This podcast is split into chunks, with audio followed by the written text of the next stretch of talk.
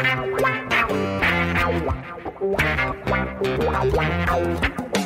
dois na barreira, correu, o rei atirou. Gol! O cara marcação, sambou pra lá, sambou pra cá, botou na frente a. Olha o Santos chegando a chance de mais um gol. Gol! Neymar pode bater de primeira.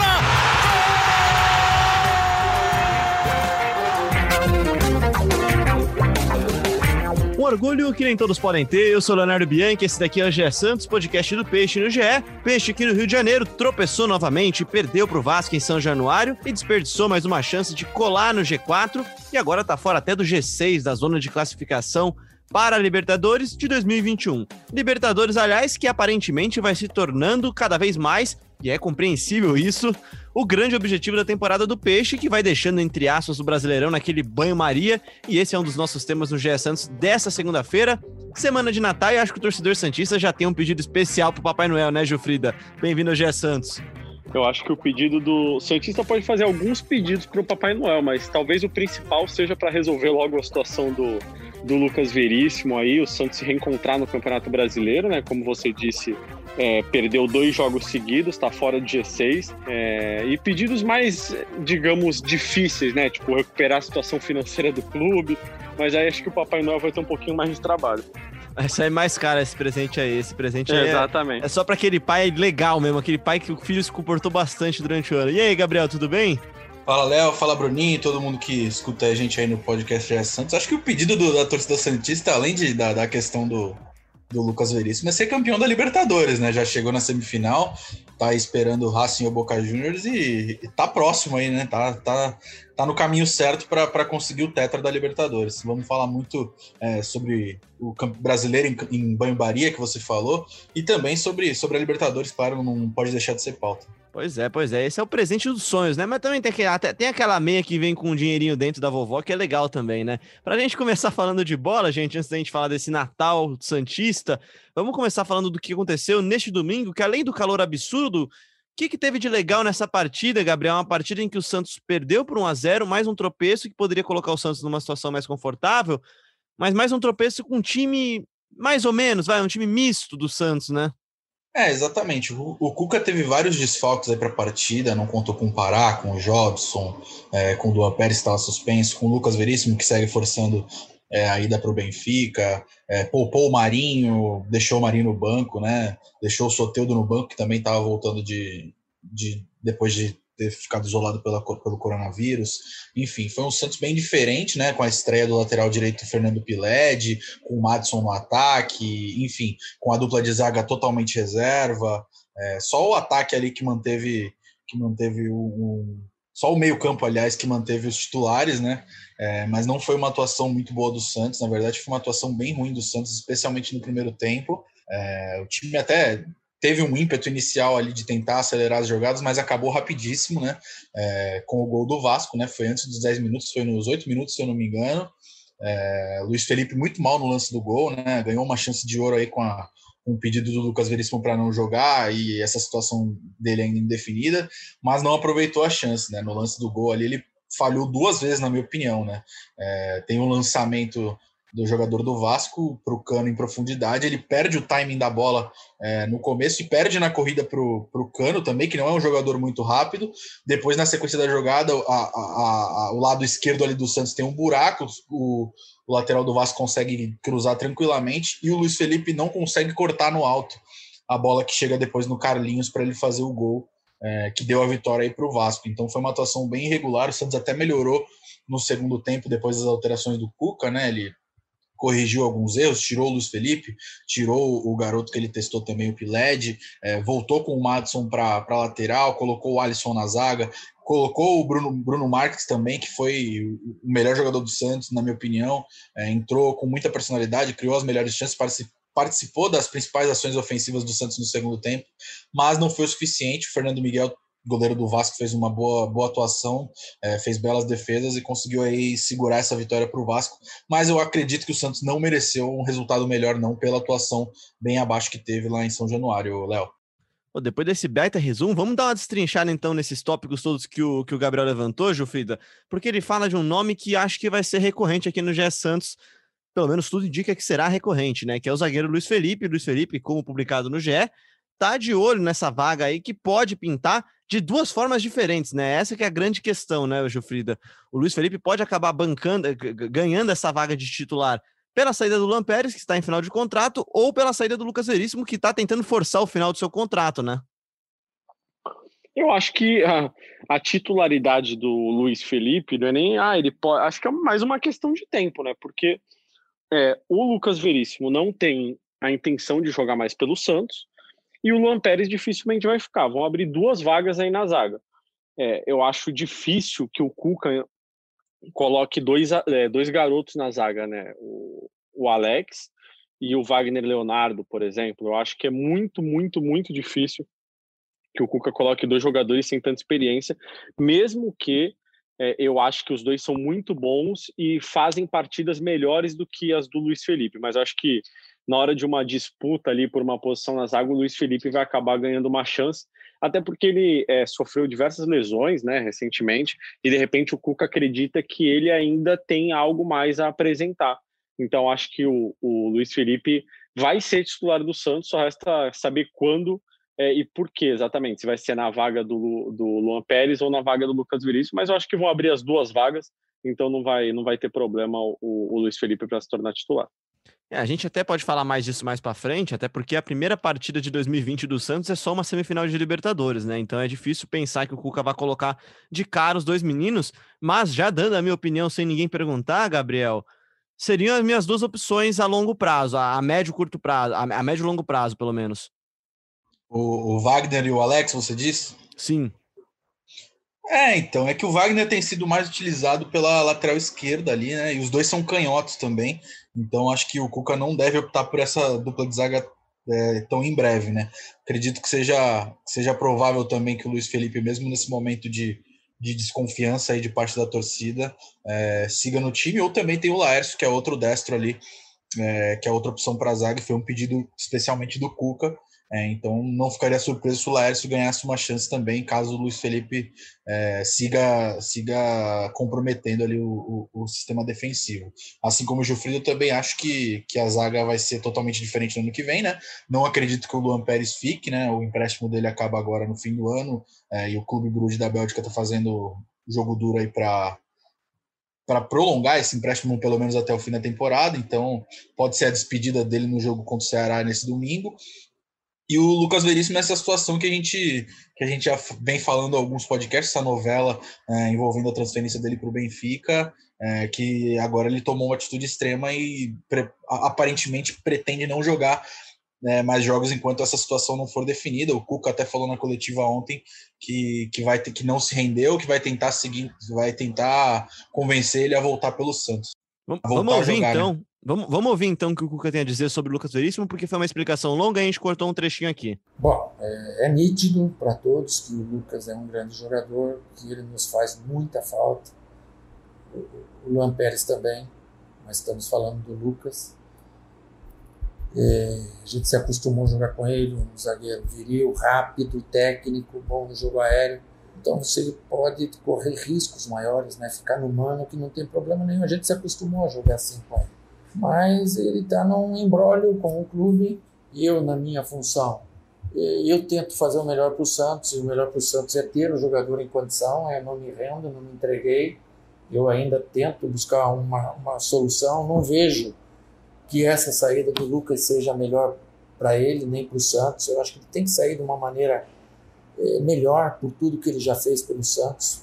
Então, cabe a mim continuar tentando, conversando e o jogador ele perdeu a confiança, né? a falta de credibilidade que, que se teve devido a tantas promessas que ele sairia e já dado a mão diversas vezes para outras equipes e não saiu, faz com que ele não tenha confiança que se ele jogar ele vai sair. E o Benfica pressionando como tá, ou vem ou vamos atrás de outro, a cabeça do guri fica um trevo. Ô, Jufrida, a cabeça do guri fica um trevo mesmo, cara. É, é assim, é uma situação muito desconfortável, com certeza pro Cuca e acho que especialmente para o torcedor Santista, cara. Acho que assim, é um final de passagem do Lucas Veríssimo, formado na base do Santos, muito angustiante e muito decepcionante, acho. Cara, é... a situação caminhou por um para um labirinto, assim, né? Que não tem muita saída. É um beco sem saída mesmo. É, o Gabriel acompanhou é, toda essa história do Lucas Veríssimo, né? De quase saídas várias vezes, enfim. É, ele acompanhou mais de perto e, e pode falar um pouquinho melhor sobre as promessas que foram feitas para o Lucas Veríssimo nesse período em que o José Carlos Pérez foi o presidente do Santos e não foram cumpridas. Quantas vezes é, o Lucas Veríssimo esteve muito perto de ser vendido e acabou não indo? Eu sei de uma vez, muito recentemente, já esse ano, que o Santos tinha uma proposta pelo Lucas Veríssimo, ia ter uma reunião com o time que queria contratar o Lucas Veríssimo e o presidente do Santos, José Carlos Pérez, simplesmente não apareceu. Então, assim, eu tendo a entender um pouco o lado do jogador também, é, que diante de todas essas é, confusões, todos esses problemas, ele sempre entendeu o lado do clube e sempre continuou jogando. Mas acho que na cabeça dele, talvez a única solução que ele enxergue seja essa atitude extrema, que é não jogar mais pelo Santos. Ponto. Não querem vender, então ele não joga mais pelo Santos. E aí, tudo bem, desconta salário, enfim. Mas ele tá lá treinando. Ele não deixou de treinar. Ele só falou que não quer entrar em campo enquanto não tiver uma solução. E eu tendo a entender o lado dele. Não estou nem dizendo que ele está certo. Eu não estou aqui falando que o e Lucas essa, essa tá solução tá não virá agora, né? Não, não nos próximos é. nove dias, pelo menos, né? Exato. Eu acho que ele está errado. Porque ele é um empregado do Santos, ele tem contrato com o Santos e ele tem que cumprir o contrato. Se está bem fisicamente e não tem nenhum problema é, que tire ele do jogo, ele precisa jogar se o técnico quiser que ele jogue. Ponto. Mas eu entendo o que passa na cabeça dele para ele tomar essa atitude que, ao meu ver, é errada. Eu não posso julgar o cara aqui, porque é, quantas vezes ele tem 25 anos já? Muito provavelmente, se ele não for agora para a Europa, para um time de primeiro escalão, mesmo que não seja de primeiro escalão da Europa atualmente, é um time de primeiro escalão do futebol português. É um dos dois grandes, dois maiores do futebol português. É, é time que teoricamente disputa a Champions League, né? Exato. É, então, é, eu fico pensando tudo que passa na cabeça dele, né? Agora ele abriu mão de uma porcentagem para poder é, ser vendido, porque ele. Eu, eu acho que ele nem está pensando tanto no dinheiro, assim, porque a proposta nem é tão boa para ele financeiramente. É, com certeza a da Arábia Saudita era melhor mas deve ser uma das últimas, se não a última oportunidade que o Lucas Veríssimo, aos 25 anos, tem de ir para um time de primeiro escalão europeu. É muito difícil depois disso ele conseguir. E os valores, muito provavelmente, só vão abaixar. E é o que eu canso de falar aqui. Não tem uma proposta de 20 milhões de euros por ele que seja tão melhor assim. Não tem. É, então, falando em proposta, proposta Gilfrida, que... o presidente eleito, Andrés Rueda, já, já descartou praticamente essa proposta, inclusive, né? Então, exato. E aí fica um jogador infeliz, é uma situação muito complicada, porque não tem uma proposta melhor. Eu tenho certeza que se tivesse uma proposta melhor, o Lucas também ia querer. Ah, então é o Lucas que traga uma proposta melhor. Mas como é que é isso? Ele vai lá, bate na porta do, do Real Madrid. O Real Madrid, tudo bem? Então, o Benfica fez uma proposta de 6 milhões e meio de euros, mas o Santos não quer aceitar. Tem como você fazer uma proposta melhor, por favor? A proposta que tem é essa eu também não acho que seja exatamente o valor que vale o Lucas Veríssimo. Mas se o mercado está pagando isso, tem alguma explicação, né? É, eu tô com você nessa aí, e o Gabriel também tá há mais tempo, como você disse, nessa cobertura de Santos, especificamente desse caso, e Lucas Veríssimo já se envolveu também no outro embrólio recente, né, no começo do ano, se eu não estou enganado, né, Gabriel, pedindo valorização salarial também, né, pedindo que fosse mais valorizado, né? Sim, sim, foi antes da pandemia, depois do jogo contra o Delfim, que inclusive ele fez o gol, né, ele cobrou ali o, a renovação e depois disso renovou mais duas vezes, né? Tinha renovado até o fim de 2024, depois é, ampliou de novo o vínculo até 2025, não sei ao certo a data, acho que é fevereiro de 2025. É, mas é, como vocês falaram aí, eu tô, acompanhei bastante dessa novela é, das possíveis saídas do Lucas Veríssimo, não foram poucas, né?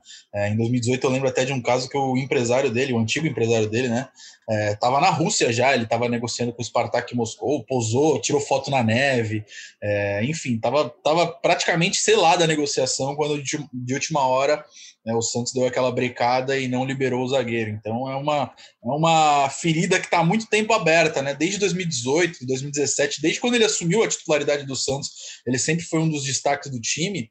É, e sempre foi muito, foi um dos nomes mais assediados do elenco no mercado, né? Já teve Torino, já teve Spartak Moscou, já teve Zenit, já teve Roma, já teve, enfim, vários outros times. Agora Benfica, Porto, enfim, é, são vários interesses que, como o Cuca também disse na, na entrevista de ontem, de ontem mexe com a cabeça dele. Então, é, ele nunca escondeu, ele sempre foi muito aberto com a torcida, que o sonho dele era ir para a Europa e, e, falou isso várias e várias vezes antes mesmo dessa novela toda. Então, acho que eu também acho que a atitude extrema dele está errada, porque ele tem contrato com o clube, com o clube ele recebe salário, é, mas eu acho que ele chegou no limite dele, né? De, de, de esperar que, que as promessas que, que são feitas para ele é, sejam cumpridas. Então, eu entendo também o lado dele, apesar de não de achar que ele está errado é, nessa medida extrema de falar que não quer mais jogar pelo clube que ele tem contrato.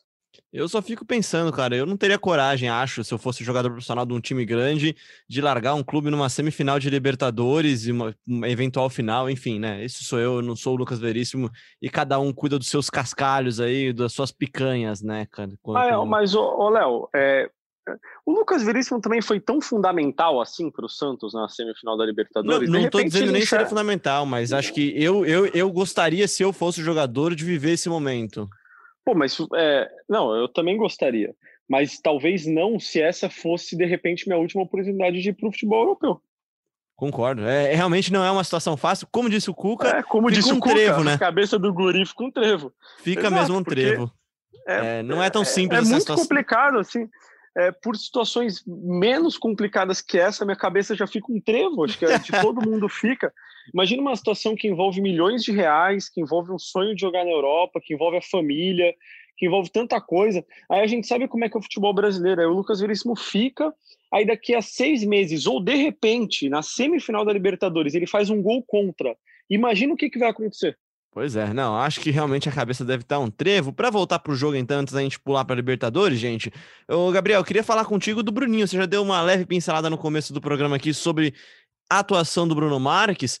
E mais um jogo interessante dele, né, cara? E eu acho interessante não só por, pelo que ele faz com a bola, mas sem a bola também, né? Ele, ele se movimenta muito, ele dá trabalho pro, pro adversário, pro, pros zagueiros adversários.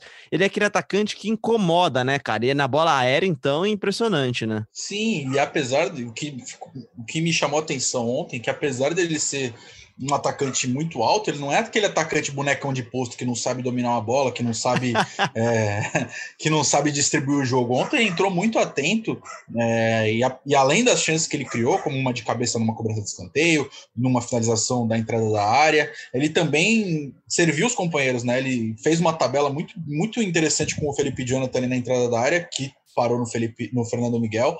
É, então eu gostei muito da entrada do Bruno Marques. Não acho que, que ainda seja o momento dele ser titular. Eu acredito que o Caio Jorge está é, tá num momento, no momento de, de, crescimento, né? E como ele já vem de uma sequência de titular, é, esse é o melhor momento dele aí desde que ele assumiu essa titularidade, na minha opinião. É, mas eu acho que a opção do Bruno Marques é, de entrada para o segundo tempo é, vai crescendo cada vez mais, e como a gente já destacou aqui no, no podcast, o Cuca gosta desses centroavantes altos e, e, que sejam que se destaquem no jogo aéreo, que é o caso dele. É, mas com a entrada, com a ascensão, digamos assim, do Bruno Marques, é, o Marcos Leonardo, que é outro atacante promissor, vai perdendo espaço, né? Então é, vamos ver como é que fica essa batalha aí dos centroavantes criados na base, né? São três opções, os três criados na base e, e o Marcos é novo também, né? É, então, mas parece que o Cuca tá mexendo, tá mexendo, tá rodando muito bem eles, né? Quando contra o Flamengo, é, quando entrou com o time reserva, todo mundo esperava que o Bruno Marques seria titular, né? Porque ele vinha jogando já e o Marcos Leonardo nem relacionado vinha sendo, ele, ele foi lá e colocou o Marcos Leonardo. É, então, o, Cuca tá rodando é, os dois, né? O Marcos Leonardo e o Bruno Marques, para dar experiência e rodagem para os dois. Então, acho interessante, mas gostei muito da, repito, gostei muito da da atuação do, do, Bruno Marques contra o Vasco. Achei que ele foi, como já disse aqui, o melhor em campo, mesmo entrando só no segundo tempo. E para fechar nosso papo sobre o Brasileirão, então, gente, o Santos está agora na oitava colocação do campeonato com 38 pontos. Está fora da zona da Libertadores hoje, que tem grandes chances de se estender até o sétimo colocado. Isso porque dos quatro semifinalistas da Copa do Brasil, apenas um não está nesse G6. Então, caso o América não vença a Copa do Brasil, vai ter, vão, irão ter sete vagas para a Libertadores no Campeonato Brasileiro, né? E agora também fica a seis pontos do Inter, o quarto colocado, que é quem já está naquela zona de classificação direta. E para completar essa bagunça toda, Gilfrida, ainda pode ver o Corinthians, que joga hoje à noite, nessa segunda-feira, ficar a dois pontos de diferença dele e entrar nessa briga também, mais um concorrente nessa briga pela vaga da Libertadores. O quanto que isso deveria ou preocupa o Santos hoje? É claro que perder dois jogos em sequência preocupa o Santos, não tem como, né? É, mas eu acho que dá para dar um desconto diante dessa questão da Libertadores. O Santos teve um jogo importantíssimo contra o Grêmio na, na quarta-feira. É, o Cuca não contou com diversos jogadores no fim de semana. É, ele colocou o que tinha de melhor.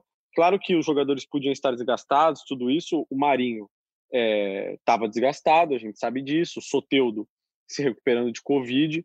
Então, acho que o jogo contra o Vasco é, ainda tinha um pouquinho de resquício da Libertadores de quarta-feira.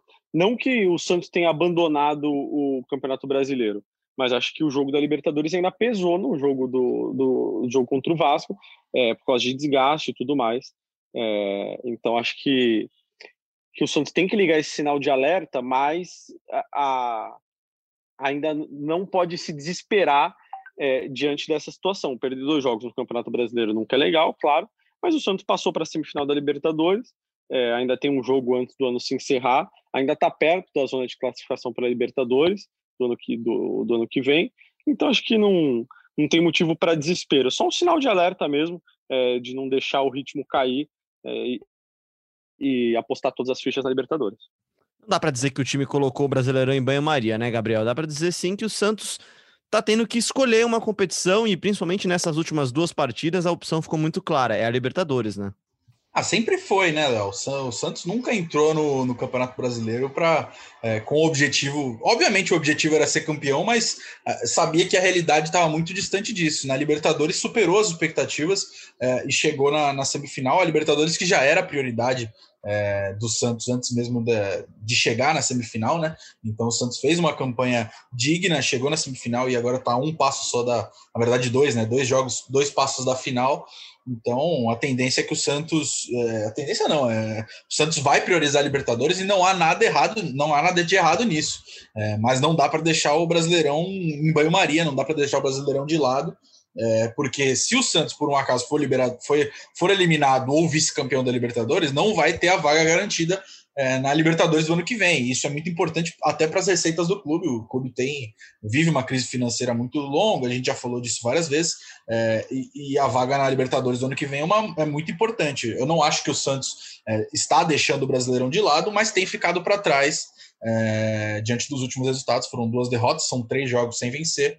É, é, é, mais uma mais ligar o alerta é, para voltar a ter atenção na competição, é, para não ficar ainda mais distantes do, do, dos líderes para poder brigar aí por uma vaga na Libertadores no próprio brasileiro, né? Para garantir, para não ter risco de ficar fora da Libertadores do ano que vem.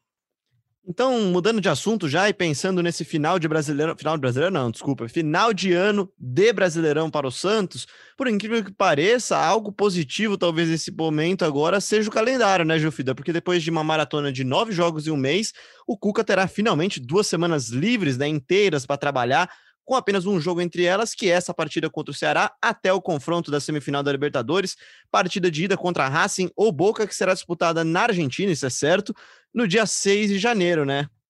Exato, Léo. Ainda tem tempo até a, a partida da Libertadores. É... O Santos não deve ter muitas mudanças para melhor, eu acredito, porque, como a gente como disse, a gente... deve ter as saídas do Lucas Veríssimo e do Luan Pérez.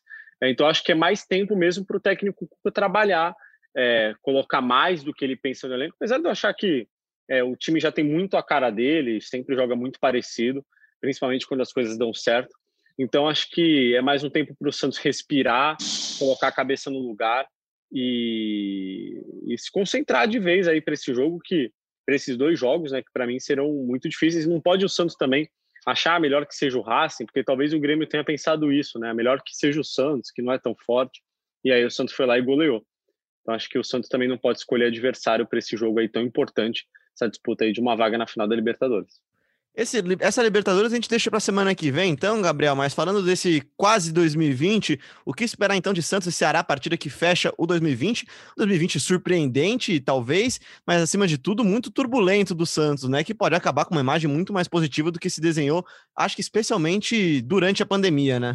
Ah, certamente, certamente. Só de ter chego na, na semifinal da Libertadores é, é um feito e tanto para um clube com tantos problemas extra-campo é, e até de, de, de, dentro do elenco, de limitação de elenco, o elenco é curto. Eu acho os 11 titulares do Santos muito regulares, que, pode, que podem ser campeão de qualquer competição, mas o elenco de fato é curto. É, as opções são, são poucas para o Cuca no, no, no, banco de reservas. O Cuca faz um ótimo trabalho, como a gente já destacou aqui. É, e vai ser, contra o Ceará, vai ser a despedida do Santos na, na Vila Belmiro em 2020. Vila Belmiro que não deu tantas alegrias assim é, para o torcedor Santista em 2020. O Santos deu umas boas osciladas na, na Vila Belmiro nesse ano, mas, a, mas tem que ir em busca de uma vitória contra o Ceará para voltar a vencer no Campeonato Brasileiro e, e, e não se distanciar cada vez mais desse pelotão de cima aí. Então, o 2020, na minha opinião, o 2020 do Santos é, é dentro de campo é muito bom. Bom, certo é, ou não tão certo assim, que Lucas Veríssimo talvez não jogue e que o Luan Pérez pode estar fazendo sua última partida sob, com, sob contrato com o Santos, né? Com a camisa do Santos, o Gabriel e o Jufrida. Mas isso daqui é papo para durante a semana no GE. Globo. Vocês acompanham sempre tudo lá na página do Santos, todas as novidades. Também nos twitters, né? Os twitteiros do Gabriel dos Santos, arroba, como é que é a sua arroba mesmo, Gabriel? Arroba underline Gabriel 2 Santos. É muito complexo, né, cara? É diferente do Jufrida, que é o único, que é arroba B Jufrida, né? Exato, mas não, não tem segredo. Mas aí é uma questão também de. É, o meu nome é um nome diferente, né? Bruno Gilfrida. Agora, Gabriel dos Santos, pô, Gabriel dos Mas... Santos tem toda esquina. Aí, Exatamente, aí pesquisa lá no Twitter para tu ver. Exato. Só faltou o ser o José é... da Silva, né? Que é, é mais, mais que já... isso. O meu já é diferente por conta própria. Eu não preciso fazer nada mais para ele ficar mais diferente ainda. Ele já é muito diferente.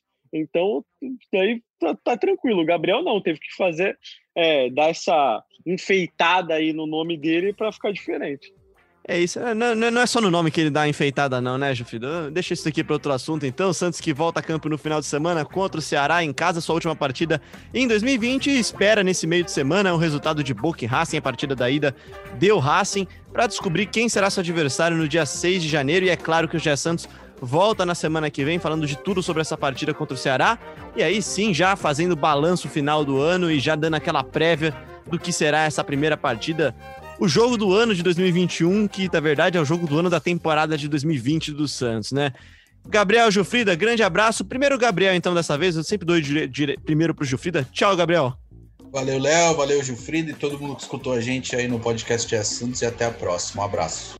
Grande abraço para você, grande abraço pro Gilfrida também. Bom Natal, aliás, né? Valeu, Léo, Gabriel. É, eu trabalho hoje, trabalho amanhã e depois já tô de folga do Natal aí.